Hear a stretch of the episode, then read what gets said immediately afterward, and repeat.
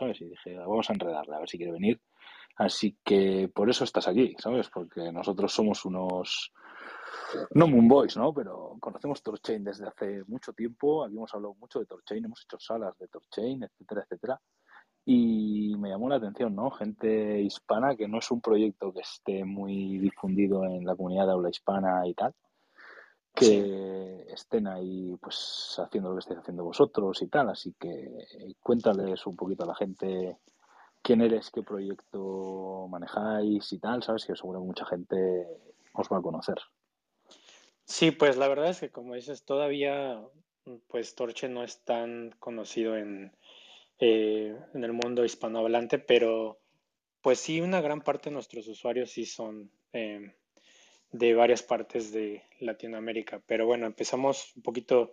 yo soy Pedro, este, trabajo como Chief Growth Officer, que es este, básicamente director de crecimiento para una startup en Suiza que se llama Thor Wallet. Somos uno de los proyectos del ecosistema de Torchain. Eh, somos uno de los primeros proyectos. Este, el tesoro de, Torchain fue uno de los primeros inversionistas en, Tor Wallet y pues básicamente hemos estado casi desde, desde el inicio de Torchain, este, pues desarrollando y creando el producto. Mm, somos un, tenemos como dos partes. Una parte es este, la parte web. Tenemos una web app que es más como para usuarios que ya están pues más familiarizados con cripto y que ya tienen su propia wallet y así. Y tenemos otra parte que es el producto como flagship, el producto principal, que es la parte móvil. Tenemos una aplicación eh, descargable para Android y para iOS que justo acabamos de alcanzar las 40.000 descargas en las, entre Android y iOS. Y esta aplicación móvil, pues es este, una wallet este, de custodia propia, donde tenemos todas las, este, las cadenas de Torchain, más otras cadenas que nosotros hemos ido agregando. Entonces es una wallet que te permite hacer toda la funcionalidad de Torchain, o sea, hacer swaps, hacer intercambios de monedas, este, sin utilizar puentes y también toda la demás funcionalidad de agregar a las, a las, este, a las pools, a, lo que son savers, pero mm, eh, a lo mejor ahorita entramos un poquito más a detalle de qué, claro. qué son cada una de esas cosas. El tema, has dicho un montón de cosas muy interesantes que igual la gente que nos está escuchando aquí en el podcast, pues Dicen, pero ¿qué me estás diciendo? Eh, puedo hacer cambios, eh, tengo una wallet muy bien que me ofreces diferente a que no me ofrezca otra red, ¿no? Entonces, has dicho que es una wallet que es custodia propia, ¿vale? O sea, para que la gente que nos esté escuchando, lo de not your Chris, not your cryptos, ¿vale? O sea, es decir, con este tipo de billeteras eres dueño y señor de tus criptos y un potencial muy interesante que tú has dicho que tienes swaps de tokens, etcétera, etcétera, que tiene Tor Wallet ¿cómo lo resumirías de forma sencilla para que la gente diga, hostia, esto me llama mucho la atención, lo voy a investigar, ¿sabes? El potencial que tiene Torchain, o sea, que ofrecéis vosotros con Tor Wallet gracias a la red de Torchain, que solo se puede hacer eh, a día de hoy en exchanges centralizados. Sí, pues el sistema vuestro. Sí, la parte primordial es lo que son como los eh, swaps eh, cross-chain, ¿no? Que quiere decir, o sea, por ejemplo, si ponemos el ejemplo de los, este, de los exchanges centralizados, eh, tú quieres hacer un, tú tienes Bitcoin, por ejemplo, ¿no? Y lo quieres vender por Ethereum. Ahorita como funciona es, ellos mantienen una base de datos y realmente lo único que ellos controlan es cuánto tienes en su base de datos y te lo cambian por otro número, pero realmente no hay ningún intercambio de activos eh, real en, en en on-chain o en, la red, este, pero eso tiene ciertos eh, riesgos, ¿no? Que es que primero pues les das tus activos a ellos, ellos tienen tus, tus llaves y pues se pueden ir a la bancarrota, lo pueden este, mal usar, lo pueden prestar, lo que sea. Eh, entonces, pues eh, la parte como recomendada pues es hacer custodia propia. hasta antes de que existiera TorChain, una de las desventajas de hacer custodia propia es que no había la infraestructura para pues, hacer muchas cosas. Entonces, por ejemplo, para hacer este, intercambios de monedas eh, con algún DEX, pues no había, por ejemplo, Bitcoin no había, ¿no? No hay, vive en otra, en otra cadena y no, no entiende lo que pasa en Ethereum, ¿no? Entonces lo que se hacía es hacer lo que le llaman grab assets, que es como representar Bitcoin en la cadena, sí, en, en, Ethereum. Y entonces pues ya tienes una representación de que este, este Bitcoin lo tenemos ahora representado en Ethereum, que es como un poquito mejor, pero sigue habiendo la cosa de que la manera en que haces esa representación que le llaman los puentes, pues tienen también sus riesgos de, este, puede ser hackeado el puente o el simple hecho de, quién controla esos activos, porque generalmente es un smart contract que, que tiene, este, que es manejado por, por algunas llaves, generalmente dos de tres, tres de cinco, cosas así. Eh, pero al final de cuentas esa gente todavía pues podría coludirse y este, hacer mal uso. Entonces, eso es... Sí. No, no, perdona, perdona, perdona. Entonces es como el contexto y a partir de eso entonces empieza la necesidad de decir cómo podemos hacer intercambio de activos para activos que viven en distintas redes sin tener que hacer esta parte de hacer los, los eh, activos envueltos. Entonces Torchen creó una tecnología que básicamente se puede entender como un organizador de, otras cadenas. Entonces, lo que Torchain hace es, por ejemplo, tú tienes tu Bitcoin y entonces lo quieres cambiar a Ethereum. Entonces, tú lo mandas a una dirección que, son las bóvedas de, de, Torchain y Torchain reconoce que se llegó ese activo y tú dijiste, pues yo tengo un Bitcoin, lo quiero cambiar por el equivalente en Ethereum. Entonces, e, este, Torchain lo que hace es como organizar esa transferencia y dice, ah, ok, me tengo que esperar hasta que lo reciba y una vez que lo recibe, se hacen las confirmaciones y ya entonces ellos de la bóveda que tienen de Ethereum te mandan el Ethereum. Entonces de esa manera se permiten hacer este, transacciones eh, a través eh, entre distintas cadenas, pero todo esto pasa, por así decir, en, en la parte de atrás. O sea, el usuario lo único que ve es una interfaz sencilla como Uniswap y este, manda, eh, hace el cambio y pues recibe el activo que, desea. Y para que la gente que igual están acostumbrados, lo que dices tú, ¿no? A trabajar con Iswap, rollos de estos y tal. Eh, cuando Pedro dice Bitcoin o dice Ethereum, está hablando de Bitcoin nativo, Ethereum nativo, ¿vale? En este caso, que tú ahora mismo en el único sitio en el que puedes hacer swaps de monedas nativas de Bitcoin nativo contra Ethereum nativo, etcétera, es en exchange como puede ser Binance, y demás, quitando TorChain, ¿vale? La tecnología que trae TorChain a través de Tor Wallet, que os podéis meter en su APP, que es súper user friendly además, o sea, que es súper sencilla de utilizar. Y necesitáis para operar cierto rune, eh, BNB, depende de lo que estéis moviendo, etcétera, en que a través de qué red lo mováis. Y vais a ver cómo con vuestro Bitcoin nativo podéis intercambiar en un montón de tokens nativos. O sea, es decir, que tú vas con tu, por ejemplo, Ethereum, nativo de tu billetera RC20. Compras Bitcoin y automáticamente ese Bitcoin lo mandas directamente a tu layer, a tu dirección del layer y te llega el Bitcoin nativo. Que eso ahora mismo, sin KYC, de forma descentralizada, fuera de un exchange de los que todos conocemos, solo y únicamente lo tiene Tor, eh, y lo tenéis todo disponible en la app de Tor Wallet. Sí, y una parte interesante de esto, esto es como que el, la parte de hacer el intercambio de activos, pero hay otra parte que es cómo funciona el intercambio de activos, pues está basado como en el modelo de del este Automated Maker, ¿no? Que es, eh, tenemos las, los dos activos y automáticamente se hace la transferencia de, eh, con el balanceo de las monedas, dices, tengo estas dos monedas y se pueden hacer este, los swaps. Pero para que eso funcione, pues la gente tiene que proveer, por ejemplo, en el ejemplo de Uniswap, ¿no? Tienes un, eh, un pool que es Ethereum, este, UST. Entonces, la, hay un par de cosas interesantes en el modelo de Torchain, que por ejemplo en Torchain la liquidez está concentrada. Entonces no hay múltiples pools para los mismos activos. Entonces solo, siempre todas las pools son eh, asset, eh, bueno, el activo y run. Entonces, por ejemplo, la, la pool es Bitcoin, Run, que Run es la moneda de, de Torchain. Sí. Y esto lo hace especial porque, por ejemplo, si haces, si te pones a pensar todas las pools que hay en Uniswap de eh, una shitcoin con Ethereum o una shit y así, entonces todo eso lo que hace es dividir la liquidez de Ethereum en muchísimas pools pequeñas. En cambio, en Torchain solo hay una sola pool que es todo el Ethereum que está en Torchain está en una sola pool que es Ethereum este. Entonces, cuando se hace el se hace em, el, intercambio, por ejemplo, de Bitcoin a Ethereum, lo que pasa es, eh, lo que pasa en la cadena es, tú mandas tu, eh, tu Bitcoin, se, hace el cambio a Run y luego se hace el cambio de Run a Ethereum. Y todo esto pasa, pues, dependiendo del activo, por ejemplo, Bitcoin ahorita está tardando más, tarda por, pues, por otras cosas, ¿no? Los ordinals y así. Pero generalmente, por ejemplo, si utilizas otro tipo de cadena que está dentro de Torchain como AVAX o o este Binance, pues es casi inmediato.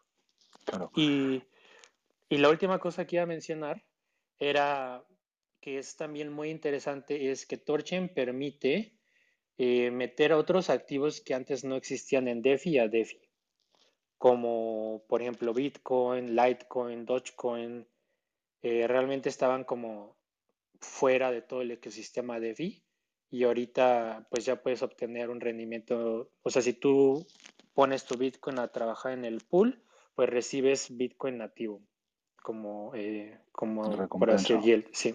Mm. Por eso te digo que está muy interesante. Y encima viene también muy bien para gente que os guste hacer DCA, por ejemplo, que decís, tengo que hacer DCA, pero es que lo estoy haciendo en exchanges centralizados pues eso se ha acabado, depende de qué monedas compres, ¿sabes? O sea, de momento, pues igual no puedes encontrar todas las monedas, tienen un montón de monedas, Tor Wallet, vosotros estáis metiendo también un montón de monedas, pero yo, por ejemplo, para los DCAs que hago, me viene de lujo eh, ir acumulando, incluso tenéis el Guru APA, ¿sabes? Que te cobra menos fee, que de repente si vas a meter 10 o 20 dólares a la semana en un Bitcoin, el fee igual tienes 3 o 4 dólares en lo que te cobra de fee por la por el gas de, o sea, por lo que te cobra Bitcoin, ¿vale? del gas. Entonces, te viene mucho mejor coger el token Grapeau, los envueltos que tienen en algunas monedas, cuando ya has acumulado cierto volumen, haces el swap al token nativo y te lo llevas para tu billetera, ¿sabes? O sea, que la gente lo tiene que tener en cuenta también, incluso para hacer los DCA, ¿sabes? Que viene de lujo. Sí, sí, sí. Yo lo utilizo bastante, vamos, o sea, para ese tipo de cosas. Y he visto que tenéis en Tor Wallet, habéis metido NFTs también, ¿no? De la Tor Army, ¿o qué habéis metido? Sí, sí, sí. El, el, tenemos un este, Tor Wallet Army, que es un, este, un NFT, que fue un, un NFT gratis y te da ciertos beneficios como reducción de fees y tenemos, este, tenemos nuestra propia moneda que es TGT eh, y con esa moneda este, liberamos como eh, cosas adicionales en la wallet de pues nuevas features que vamos sacando y así. Y también reducimos los fees que, que, se cobran eh, cuando se hace alguna transacción o cuando se deposita a las, a las pools.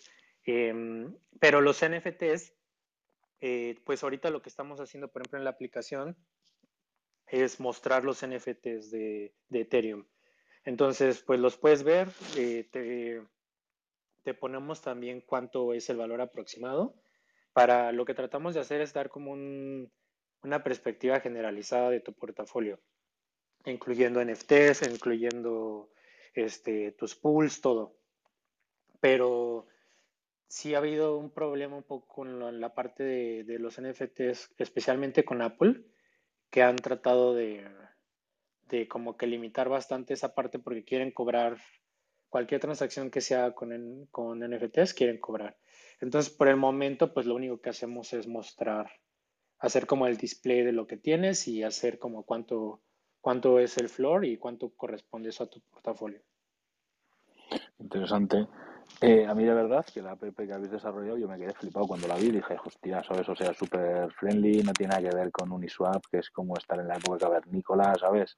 Eh, la app de Uniswap, esta app es, o sea, dices, parece, ¿sabes? Parece muy pro, parece, o sea, dices, es que es todo lo... Da más eh, la imagen hacia como un exchange centralizado, ¿sabes? Más que a una a un exchange descentralizado y es que encima es descentralizado, ¿no? Porque todo lo que vemos eh, normalmente rollo descentralizado, eh, rollo eh, Metamask y tal, ¿sabes? Son como desarrollos un poco primitivos, no son tan user friendly, eh, tan amigables de utilizar y todo eso, ¿sabes? En cambio, ves la, la app que habéis desarrollado vosotros y yo me quedé flipado, la verdad. O sea, desde que la conocí la utilizo bastante, ¿sabes? O sea, sí, gracias. semanas. Pues nosotros eh, sí ha sido un foco muy importante para nosotros porque pues lo que queremos tratar de hacer es como que llevar la tecnología a la parte de atrás y la gente tiene, eh, está acostumbrada a utilizar aplicaciones de finanzas eh, para otras cosas, ¿no? Su banca en móvil y así. Entonces lo que hemos tratado de hacer es lo más que se pueda llevar esa funcionalidad y, y usar y como sencillez a la aplicación, pero sigue, sigue siendo y manteniendo que somos una, toda la parte de ser descentralizados, de ser una wallet eh, que que tú tienes las keys y toda esa parte, pero sí enfocaron mucho a la, a la este, sencillez de uso. Sí, a la user experience, que es súper sencillita, ¿sabes? O sea, me refiero súper fácil de utilizar y yo, ya te digo, eh, para mí ha sido un descubrimiento y se lo digo un montón de veces a la gente, a la gente con la que hablo mucho de cripto, mi círculo cercano, etcétera, que yo ahora mismo en el mundo cripto, el proyecto que más utilizo, si yo tuviese que decir un proyecto que utilizo, es Torchain y Torwallet ahora mismo. O sea, eh, tengo, invierto en muchos proyectos, tengo muchas eh, cosas de cripto y tal, y en muchos de ellos te preguntas, ¿qué utilidad hago yo de este proyecto? ¿Qué lo utilizo yo día a día? El BNB, pues si tengo que pagar fees en la BSC, en Ethereum cuando pago en Ethereum, eh, el Bitcoin cuando muevo Bitcoins de un lado para otro y tal pero muchos de la, gran mayoría de otros proyectos que utilizas es como que dices, pues no tiene una utilidad real el proyecto, no lo utilizo para nada. En cambio, tanto Torchain como TorWallet son los dos proyectos de largo que más utilizo yo dentro del mundo cripto y eso tiene mucho que decir a favor de mm, la gente que se quiere informar sobre este proyecto, etcétera, ¿no? Que tiene una utilidad real, que resuelve necesidades reales a la gente estamos invirtiendo en el mundo cripto, que nos ha abierto un horizonte, un, o sea, nos ha abierto ahí una ventana en el horizonte con las regulaciones, con todo lo que se viene, ¿no? Que puedes operar de forma completamente anónima, descentralizada, con tus tokens nativos, sin volverte loco, sin pasar los riesgos que ha dicho Pedro de delegar la custodia de tus criptos en un exchange para cambiar tu Bitcoin por Ethereum, tu Bitcoin por USDT o tu USDT por Bitcoin, etcétera, ¿no? Entonces me parece que es la bomba, ¿sabes? Que todavía alucino que haya muchísima gente que se mete en este mundo descentralizado de proyecto vía la descentralización, eh, fuera los bancos, fuera que custodien mi dinero, no sé qué, no sé cuántos. Y yo siempre digo, no entiendo cómo narices la gente no conoce Torchain ni se molesta en conocerlo, ¿sabes? Es lo que no me entra en la cabeza. Pero bueno, llegará el día y tendremos las bolsas bien cargadas, ¿sabes? Para cuando aquello. sí, pues es que yo algo que pienso es, estando ya desde hace un buen rato en el ecosistema, es que toda esta parte de cross-chain es relativamente nueva. O sea, todavía muchos de los ecosistemas siguen siendo muy eh, focalizados, ¿no? La gente que está en Binance sigue en Binance o la gente que está en Ethereum sigue en Ethereum y mm, creo que hasta el momento gana a veces un poco la, la facilidad de uso y decir, bueno, es que es más sencillo hacerle aquí y bueno, cuando vienen los problemas grandes como FTX o así es cuando ya la gente empieza a abrir un poco más los ojos de, bueno, tengo lo que sea, ¿no? 100 dólares o miles de dólares, pero pues no, yo no los controlo.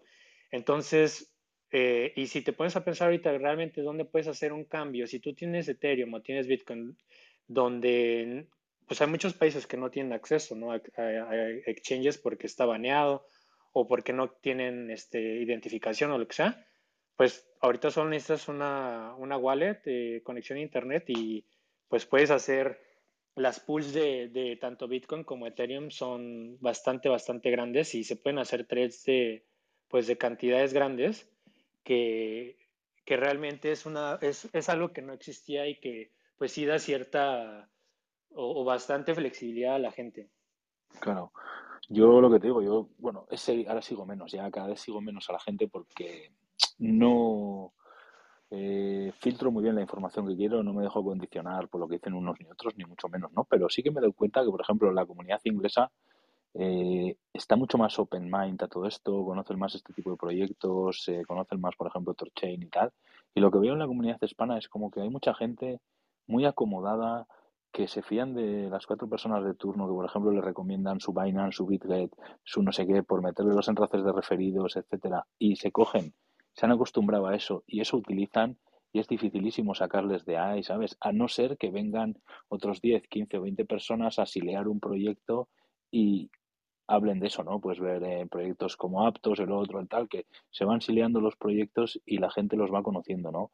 Pero si no es de esa manera, tenemos la comunidad eh, hispana tan poco informada, tan poco conocimiento y tan acomodada, ¿sabes? Que es súper difícil hacerles entrar y por eso digo yo que estamos en una época maravillosa para poder eh, aprovechar este tipo de proyectos, este tipo de tecnología y si encima te gusta invertir dinero y estás en el mundo cripto para ganar dinero, pues hay proyectos como estos, como lo que nos está ofreciendo Torchain o incluso el potencial que tiene Tor Wallet, que para cuando la gente los descubra, habrá gente que llevemos mucho tiempo utilizándolos y digamos, bueno, ahora es nuestro momento, ¿sabes? Así que, sí.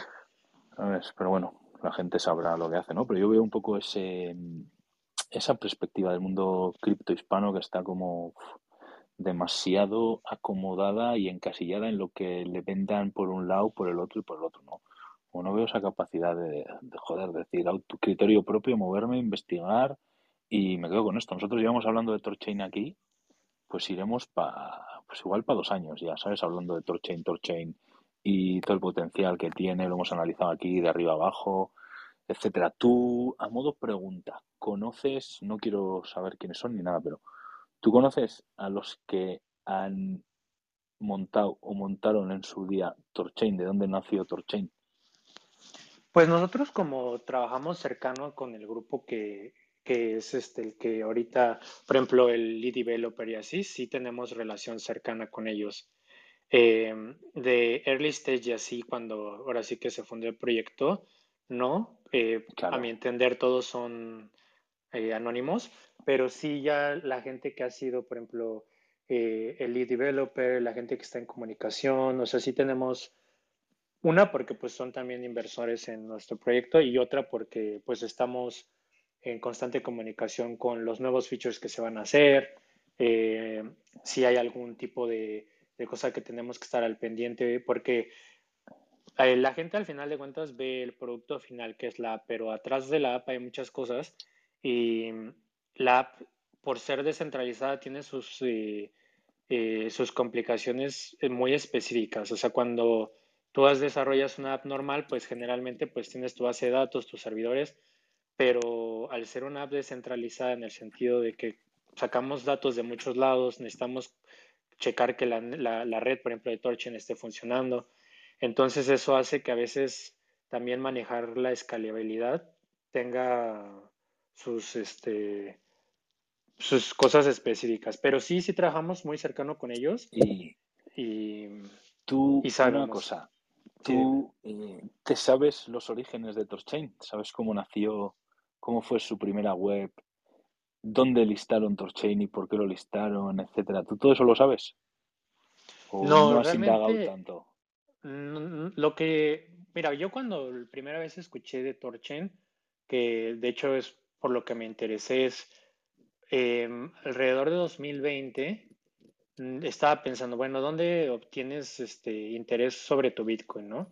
Y creo que era una pregunta que muchas personas se hacían y en el momento había muy pocas opciones y estamos hablando de dónde pongo a trabajar mi Bitcoin, pero con la condición de que yo tenga el Bitcoin, ¿no? O sea, que no, una opción era dárselo a Binance, pero pues también tienes este eh, el riesgo de que es un exchange o todas las demás opciones que existían, ¿no? Que era Celsius y que al final de cuentas todas se fueron a la bancarrota por lo mismo. Y pagaban una miseria.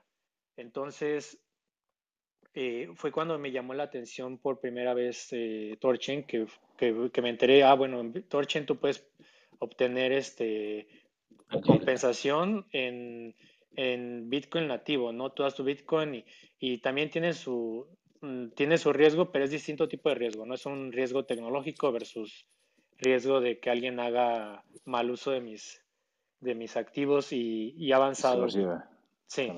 Em, pero lo que, lo que sé es que ellos llevan trabajando de, con esta idea desde hace, desde hace mucho tiempo. Se hicieron unas iteraciones iniciales, porque de hecho Torchen empezó siendo con swaps de BEP2, que era la... Ah, ah, ahí, ahí, ahí has dado un punto muy importante. Tú cuando hables con tu gente del equipo, pregúntales, gente, ¿vosotros sabéis cómo era la primera página web que tuvo Binance? El primer modelo de web que tuvo Binance, ¿sabéis cómo era? Y si la consigues averiguar, luego mira la página de Torchain cómo es. Y compárala con la primera versión de web que tuvo Binance. Y luego hazte una pregunta y pregúntate a ver por qué de repente un proyecto de la nada, que no sabes quién está detrás, ni nada de nada, sale en Web2 listado en Binance. Sí. sí, pues. Claro, y ya eso, ya te doy dos pistas. sí, pues eso de Web2 fue lo primero y fueron los primeros swaps que se...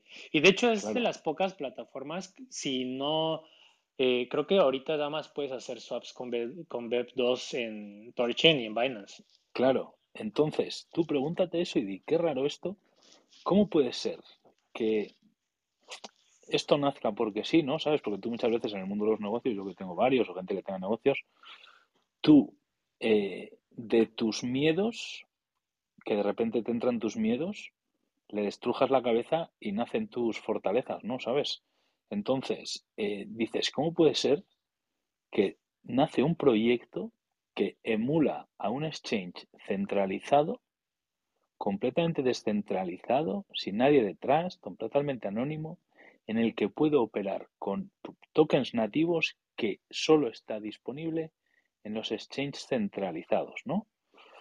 Claro, tú te pones a pensar todo esto, yo te puedo dar mi teoría de quién creo que está detrás de esto y por qué, ¿sabes? Con lo de la web inicial de Binance y Torchain, con el Web2 y con el miedo que podía tener la persona que está detrás de esto de ver con las regulaciones que se viene con cómo entraba en diferentes países, cómo estaba al borde de la ley en un montón de países y que las amenazas que eran para el mundo cripto de poder cerrar exchange, etcétera, etcétera, que en estos exchange se sabía nombre y apellidos de quién estaba detrás, dijo, yo me curo mis espaldas, me monto aquí. Mi proyecto paralelo full descentralizado en el que no hay un nombre de nadie, no hay un nombre de nada, ni nada de nada, y aquí tenéis Torchain. Con eso que te cuento yo, ¿tú quién crees que puede estar detrás de esto, de Torchain?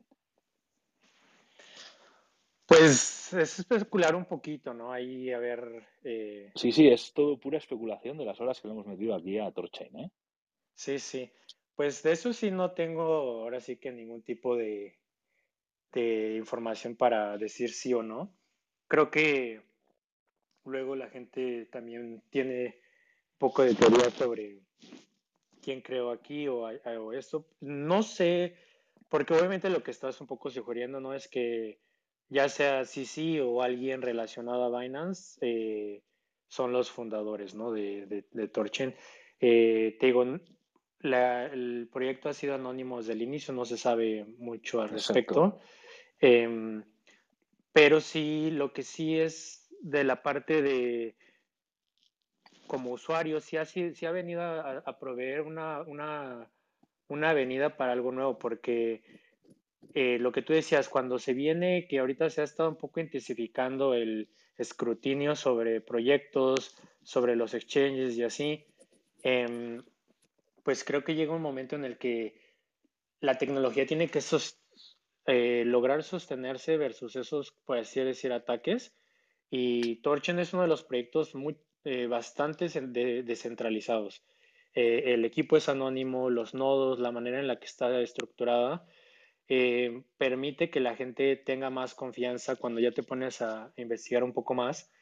Y a veces, a mi parecer, creo que el mercado no ha reflejado tanto eso, porque pues hay muchas otras cosas que no tienen ni la más mínima este, cercanía con la parte descentralizada cuando hablamos de algunas layers 2 de Ethereum y así, pero creo que... Pero tienen mucho marketing. Sí. pagando influencers, moviendo ese tipo de esto, entonces al final por dinero baila el perro, ¿sabes? Y ese marketing hace que esos pumpeos eh, se vean, los proyectos se conozcan, etcétera, que luego, eh, fíjate lo que se habló de Solana el año pasado, todo el bombo que hubo de Solana. ¿Quién habla de Solana? ¿Cuántas veces has oído la palabra Solana en los últimos dos meses? Sí, no Comparado con lo que había hace un año. Claro. Entonces, al final, pues bueno, eh, este tipo de proyectos irán entrando y entrarán sólidos en la gente y al final eh, entrarán y les costará, pero bueno, eh, cada cosa lleva su tiempo y ya ves que no hay un marketing detrás que diga Torchain está dejándose dinero en marketing eh, para darle bombo y platillo en todas las comunidades de habla hispana, la china, la turca, la rusa, eh, la africana, sabes que va, o sea, ni mucho menos. O sea, no tiene, incluso yo cuando me puse en el programa de Manta Network que me metí de embajadores en Torchain, eh, que buscaban embajadores, fue como que sí, que no, que tal, ¿sabes? Era como un rollo así y no tienen ese, esa intención de hacer ese marketing, ¿sabes? Como tienen otros, como tienen otros proyectos que tienen esa necesidad, ¿sabes? Torchain no tiene esa necesidad. Algo que te, puedo comentar desde nuestro punto de vista ya como Tor Wallet es, nosotros, eh, bueno, el, el proyecto lanzó, digo, casi, casi, que será uno o dos meses de, cuando ya empezó Torchen, pero ya el producto, en el que la app salió en vivo y todo eso, lanzamos oficialmente en noviembre de 2021.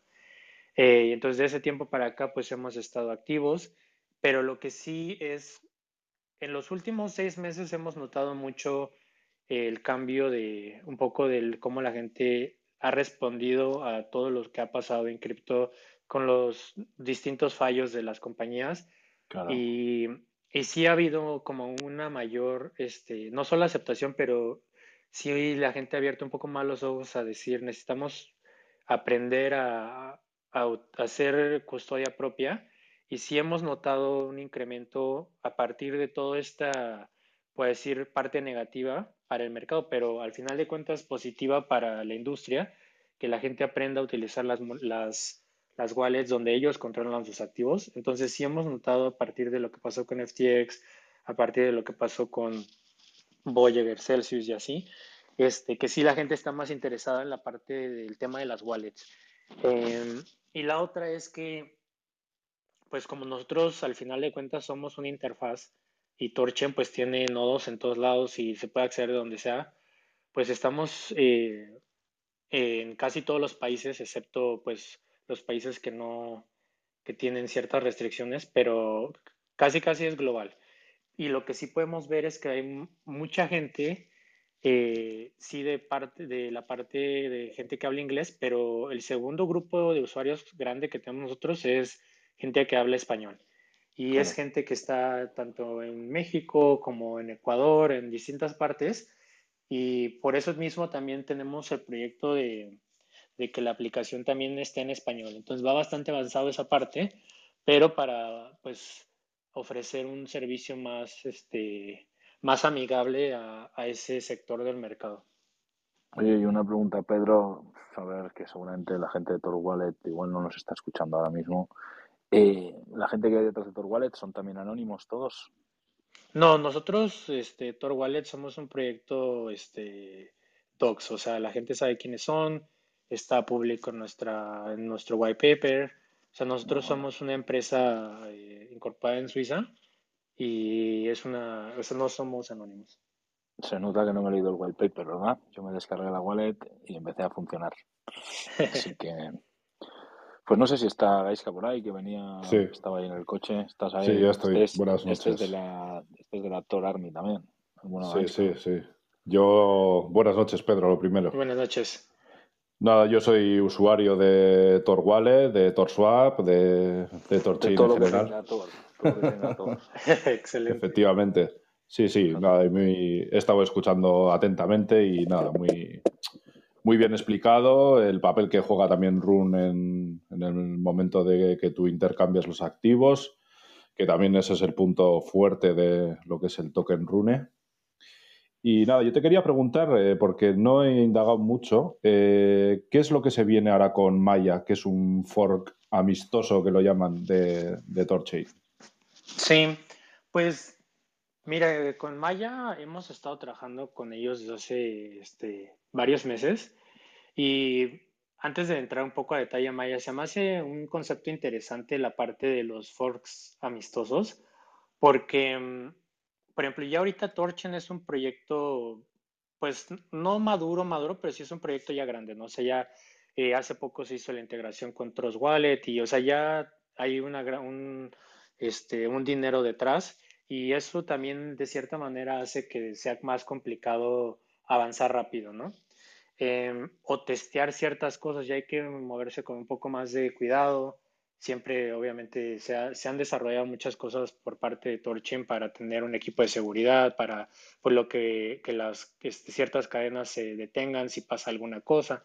Entonces eso sí ya está bastante avanzado, pero la parte, por ejemplo, de Maya, ellos lo que ellos eh, pues es un, un fork este, amigable, pero ellos trataron de darle ciertos cambios eh, a, a ideas que quieren ellos introducir, que de cierta manera, a mí se me hace, pues que es bueno para el ecosistema porque, primero, por ejemplo, algunas cosas, ¿no? Ellos quieren integrar otras, este, otras cadenas que ahorita no están integradas en Torchain.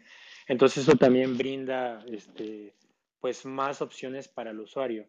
Entonces, pues va a haber una compatibilidad bastante buena entre Torchain y Maya. Entonces, eh, pues prácticamente vas a poder hacer todas las eh, cadenas que estén en Maya, prácticamente ya van a estar muy, muy cerca ya de Torcha, entonces va a ser muy fácil llegar a ellas. Eh, se está pensando en Dash, Kuyi y otras.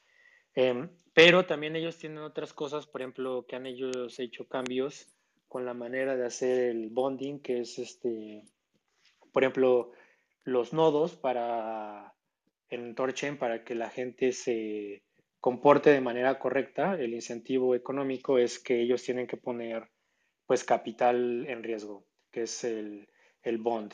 Y este, este capital en riesgo eh, siempre ha sido dos veces mayor que lo que está en riesgo, no es dos a uno. Entonces, eh, si el nodo, por así decir, que es el que mantiene, que ahorita hay como 80, entre 80 y 100 nodos, si el nodo que quisiera robar dinero, por ejemplo, ¿no? Digamos, tiene un millón de activos en su nodo, que son de los usuarios pues él tuvo que haber puesto de su, de su bolsillo en Run dos millones de dólares. Entonces, si logra robar uno, pues la, cadena le pierde, le pierde sus dos. Entonces, pues no tiene ningún incentivo este, económico de hacer ese tipo de, eh, de transacciones. Y algo también ligado a eso es que desde la parte de diseño, Torchen decidió que no se necesitara Run para hacer transacciones. Entonces, si tú quieres eh, hacer algún swap, por ejemplo, entre Bitcoin y Ethereum, no se necesita Run para hacer ese, esa transacción. Run es el facilitador de las pools, pero no, se, no es un token de gas. Em, que por una parte es bueno para la usabilidad, pero también obviamente eso hace que, pues que, por ejemplo, muchas de las, de las, de las este, cadenas que, que, están en el top de earners, pues gran parte de eso es porque se utiliza la moneda como como gas fee, ¿no? O sea, para, para quemarle y para hacer transacciones, ya sea Ethereum, Binance o, o, inclusive el TUS, ¿no? Como Arbitrum y así. Em, y una de las cosas que, que, quiere implementar Maya es una diferencia en cómo se pueden utilizar los fondos para hacer este, el bonding. Ellos van a poder permitir que, los, que las, eh, las LP units, o sea, cuando tú pones el dinero en la pool, tienes, la pool te da como un, pues unas tokens que representan esa, ese dinero que tú pusiste en la pool y que cierta cantidad de eso va a poder ser utilizado como bonding también. Entonces es un experimento interesante eh, porque pues es algo que no existe ahorita en Rune y pues ya se verá si, si realmente pues las cosas este, se, se cree con lo que ellos han analizado, ellos han analizado que habrá mayor este, eficiencia en el capital que se tiene, que se tiene puesto para, para el ecosistema. Pero bueno, eso es uno de los cambios que ellos están poniendo. Tienen otras cosas que también tienen idea al ser un, un de Cosmos, igual, bueno, un Cosmos, no, no, no de Cosmos, pero un Cosmos Based Chain, o sea, utilizando la tecnología de Cosmos, pues tienen otras cosas pensadas en el futuro, tienen otra, tienen un sistema de tres monedas. Ahorita, bueno, el Run solo es una moneda, ¿no? Pero Torchain de Maya va a tener Maya y Cacao.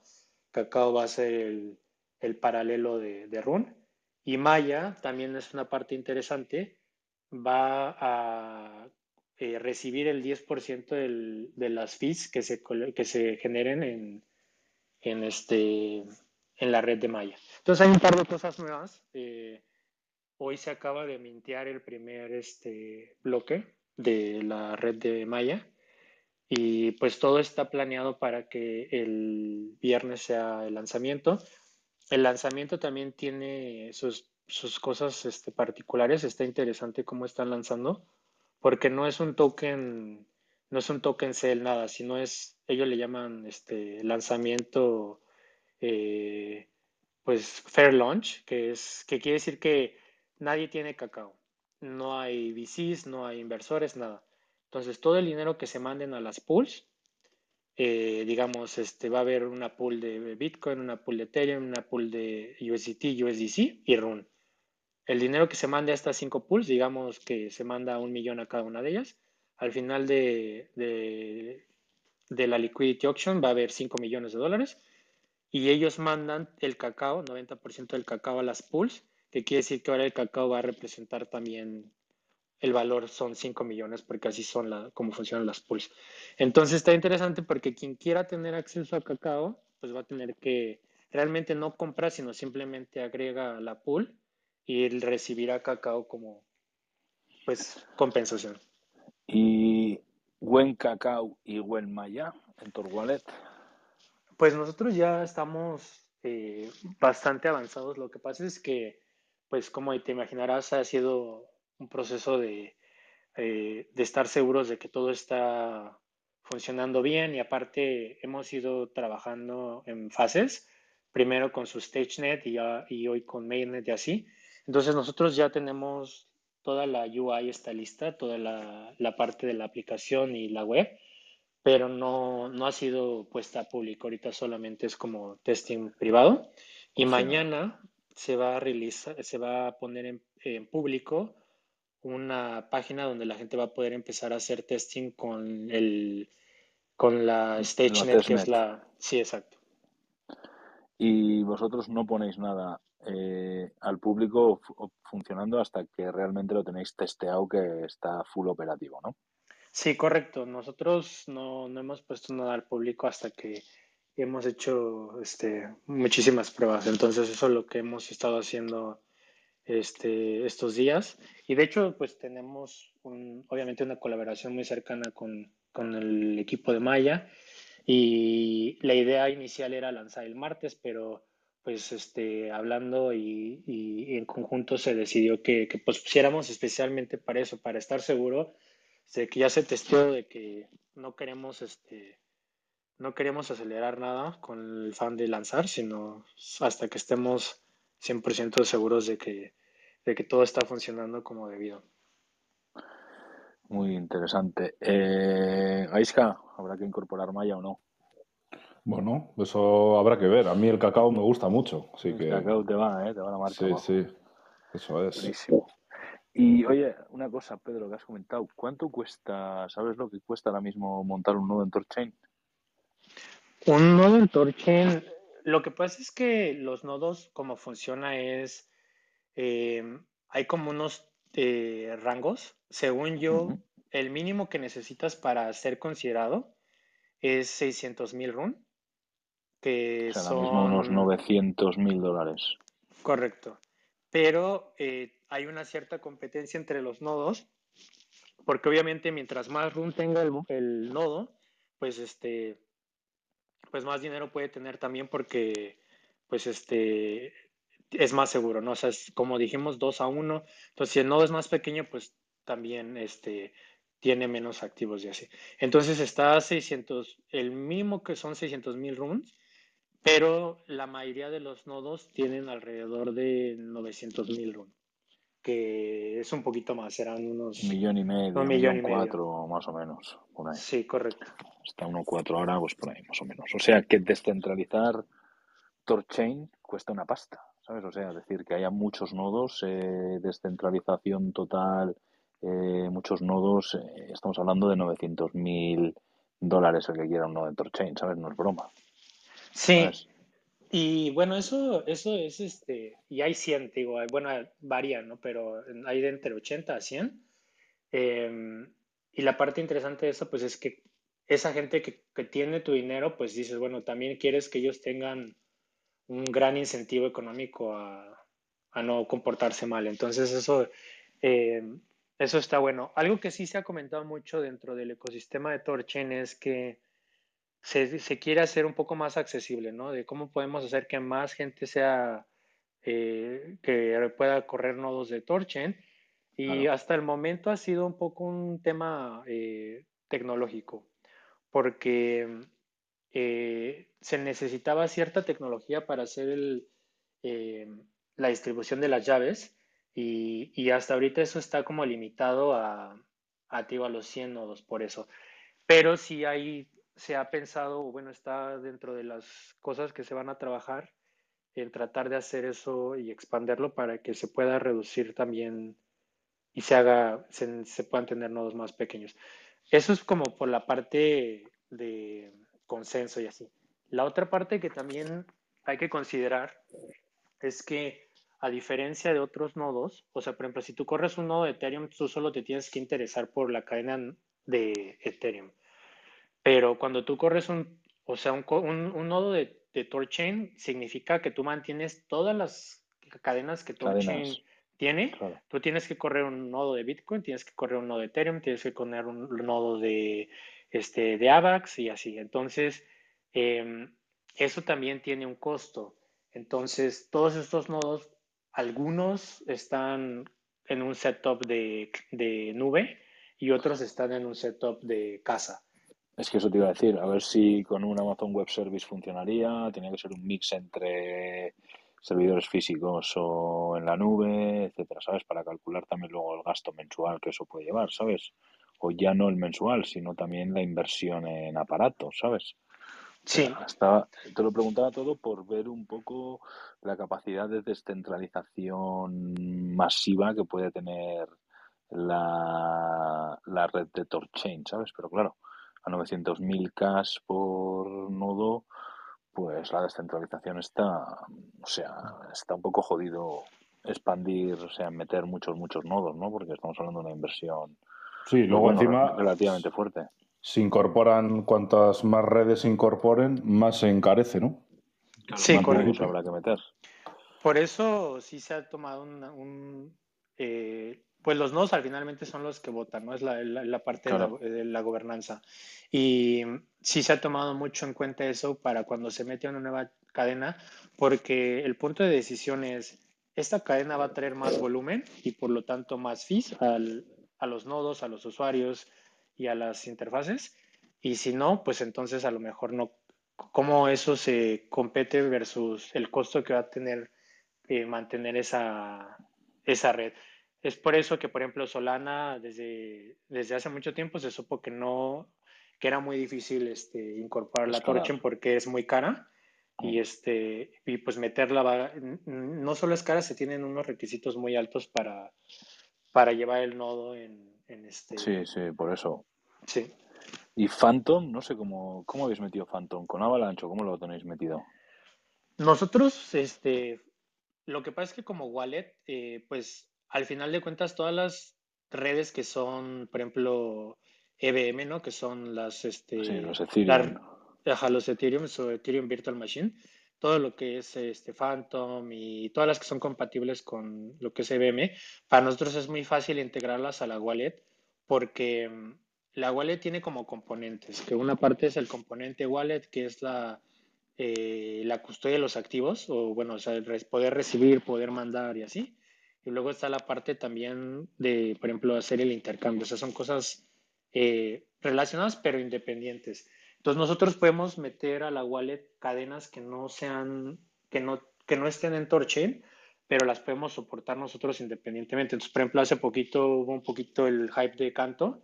Dijimos, bueno, pues vamos a darle la opción a los usuarios que, que tengan su Canto en Tor Wallet, pero pues siempre al final de cuentas los usuarios deciden cómo usarlo.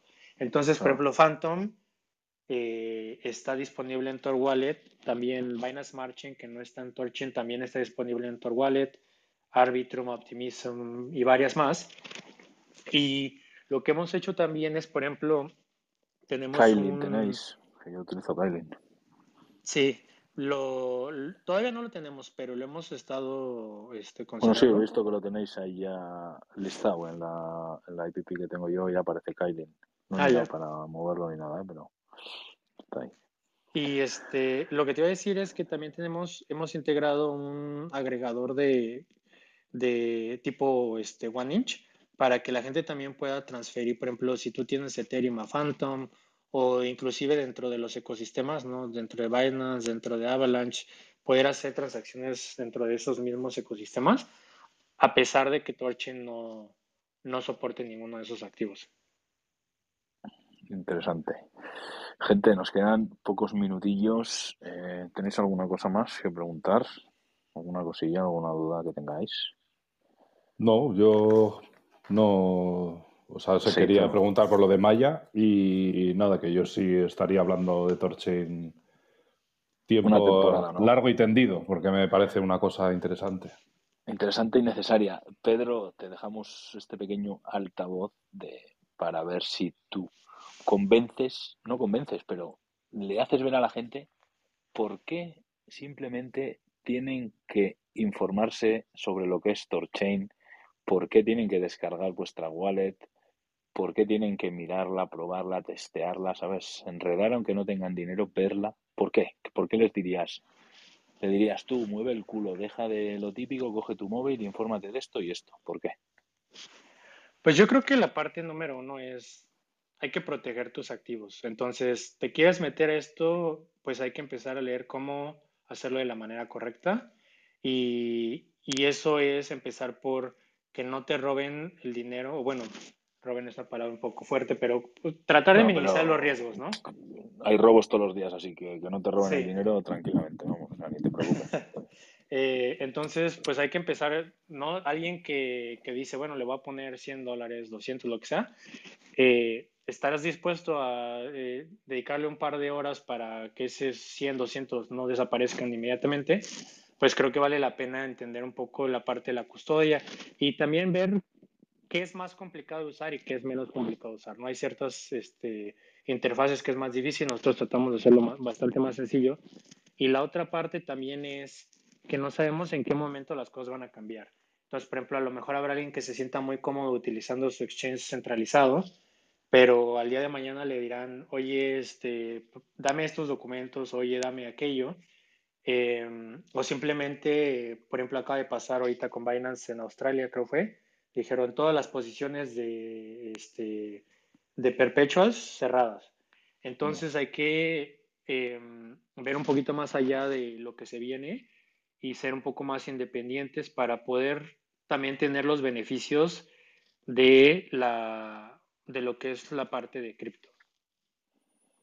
Interesante. Yo, bueno, simplemente añadir que para mí, eh, no digo nada porque he hablado 200.000 veces de él, el que quiera que escuche los 20.000 podcasts que hay por ahí, pero decir que Tor Wallet para mí me parece ahora mismo en el ecosistema cripto una de las APPs más friendly que hay y fáciles de usar comparado con las eh, wallets que hay eh, no custodias como pueden ser Metamask, etcétera, o incluso si tienes que ponerte a operar en exchanges centralizados como puede ser Binance, donde quieras, mucho más sencillo, fácil de utilizar y todo para mí es lo que habéis sacado vosotros en Tor Wallet, que yo cuando lo descubrí me quedé absolutamente flipado. Así que le diría a la gente que lo pruebe, que vais a encontrar mucha sencillez, mucha facilidad y pues eso al final a la hora de operar pues es muy sencillo. Así que yo eso les diría. Excelente. Y como última cosa nada más, estamos a punto de lanzar una, nueva versión de la app. Hemos hecho un poquito ahí de, teaser en nuestro, en nuestro Twitter, eh, pero la nueva versión que le estamos llamando Tor Wallet versión 2 es un rediseño completo de la app donde vamos a incluir muchísimas más features. Entonces, este, pronto ya, ya estará disponible. Eh, buenísimo, lo tendremos en cuenta. Y me llega una pregunta, Pedro, aquí por Backchannel. Eh, pregúntale cómo les afectará lo de la mica. Lo de la mica cuando llegue, que llegue, ¿no? Pues, o sea, que vayan a preguntar a ver qué es lo que va a pasar. ¿Tú cómo lo ves? ¿Que puede afectar a Tor Wallet eh, el tema de la ley MICA? Eso es lo de... o no. Eso es la parte de la regulación europea, ¿no? Para... Eso es. Pues mm, yo creo, bueno, nosotros somos una interfaz, entonces, pues también dependemos de cómo le afecte a Torchen, pero pues como decíamos, Torchen es un un ecosistema muy descentralizado, nadie sabe quiénes son los usuarios, los nodos también. Se está haciendo un gran esfuerzo de pasarlos de, nube a, parte física para también ser más resilientes. Entonces, nosotros desde la parte, al menos digo, basados en Suiza, desde la parte legal acá, somos una interfaz porque nosotros no tenemos interacción, nosotros no tenemos los activos de los usuarios, nosotros no ejecutamos acción, eh, transacciones este, por los usuarios, o sea, el usuario es el que tiene los activos, el usuario es el que decide. Nosotros jamás vemos las keys, jamás las podemos eh, manipular, nada. Entonces, al final, todas las transacciones siempre son firmadas por el usuario. Entonces, al final, nosotros somos, una, somos una interfaz. Eso es desde la parte de Tor Wallet. Desde la parte más como general, ¿Qué es, lo que, ¿Qué es lo que le interesaba, la parte de Tor Wallet? ¿Sabes? Que es en teoría como lo que viene la confusión, ¿sabes? De exchange, eh, billetera, custodia, no custodia, etcétera. O sea que vosotros, al ser simplemente una interfaz, vosotros no intermediáis en ningún momento en la custodia de las criptos, eh, etcétera, etcétera, ¿sabes? O sea, simplemente tú pones las herramientas para que un cliente pueda operar con sus claves, claves privadas, con los diferentes pools de liquidez que hay en las diferentes cadenas que ofrece el protocolo de Torchain, ¿no? Para que se diga de una manera sencilla. Sí, correcto. O sea, básicamente la gente puede hacer lo que has lo que nosotros ofrecemos con Torchen en su computadora en un command line, pero pues la, la gente puede tener mil errores, o sea, no es nada user friendly. No es tan, es, tan accesible al público final como lo que la interfaz que vosotros habéis desarrollado para que esto sea user friendly. Sí, exacto. o sea que vosotros ante la ley MICA, pues bueno, puede venir la ley MICA y lo que le dé la gana, que si no paran Torchain, vuestra interfaz seguirá. Sí, es correcto. Bueno, estupendo. Eh, duda resuelta. A ver, me dicen por aquí duda resuelta. Sí, duda resuelta, respuesta, respuesta de 10. Y nada, por mi parte, oye Pedro, darte las gracias por venir, que a nosotros nos gusta mucho Torchain, así que si cuando quieras venir o tengas alguna novedad, alguna cosa que contarnos o lo que sea, como tienes mi contacto directo en Twitter, me puedes mandar un DM, preparamos una charla, un podcast, o lo que quieras, ¿sabes? Así que siéntete libre de cualquier cosa, novedad o cada X tiempo si quieres venir a hacernos un update. Cuenta con ello, que hay que dar la chapa a la gente que utilice proyectos que realmente valen la pena, realmente que tengan utilidad, que nos vayan a resolver algo y que dejen de utilizar eh, proyectos de mierda que vienen sileados con mucho marketing, que no valen absolutamente para nada y que lo único que va a hacer es que se quede la gente, más del 90% de esos elementos que van buscando las velas verdes se queden atrapados, que empiecen a utilizar proyectos que realmente les vayan a resolver el día a día. Y Tor Wallet con la infraestructura de Torchain son dos proyectos que yo considero que hay que tener por lo menos en el punto de mira. Así que, sin más, por mi parte yo no añado nada más. Excelente. Pues muchas gracias por la invitación y sí, estaré encantado de volver a venir y, este, cuando haya nuevas, nuevos updates, nuevos features en, en, un futuro próximo, yo creo en este año se va a lanzar este, la parte de lending and borrowing, lo de eh, prestar y, y, pedir por parte de Torchen, entonces a lo mejor será un buen momento para para regresar y dar un update de cómo vais. Muy buenísimo. Pues nada, oye, está grabado, así que tienes que venir, ¿sabes? Porque lo has dicho grabado en directo, así que si no lo publicamos, vamos publicando los audios, hacemos un NFT de que nos debes una sala con ese update. Así que. Nada, muchas gracias Pedro. Y nada, lo que ha dicho Garchoz, que eres bienvenido para cuando quieras venir, que Educa Crypto es muy pro Torchain. Así, somos Excelente. Army, full descentralización, anonimato total. Gracias. Eso es. Así que, ha estado padrísimo el podcast. Gracias, Pedro.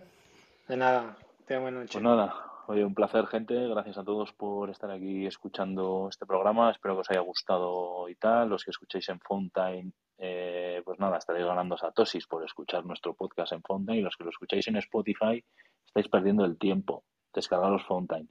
Meteros en Fountain, escuchar los podcasts y os van a regalar satosis. Ya me canso de decirlo, lo hemos dicho 200 veces, así que una más. Bueno, Peña, nos vamos. Muy bien, buenas noches a todos. Gracias, Pedro. Gracias a todos por venir. Gracias, chicos, chicas. Eh, mañana más, no, el miércoles más, ¿vale? Eso es. Gracias. Bye. Chao, chao. chao.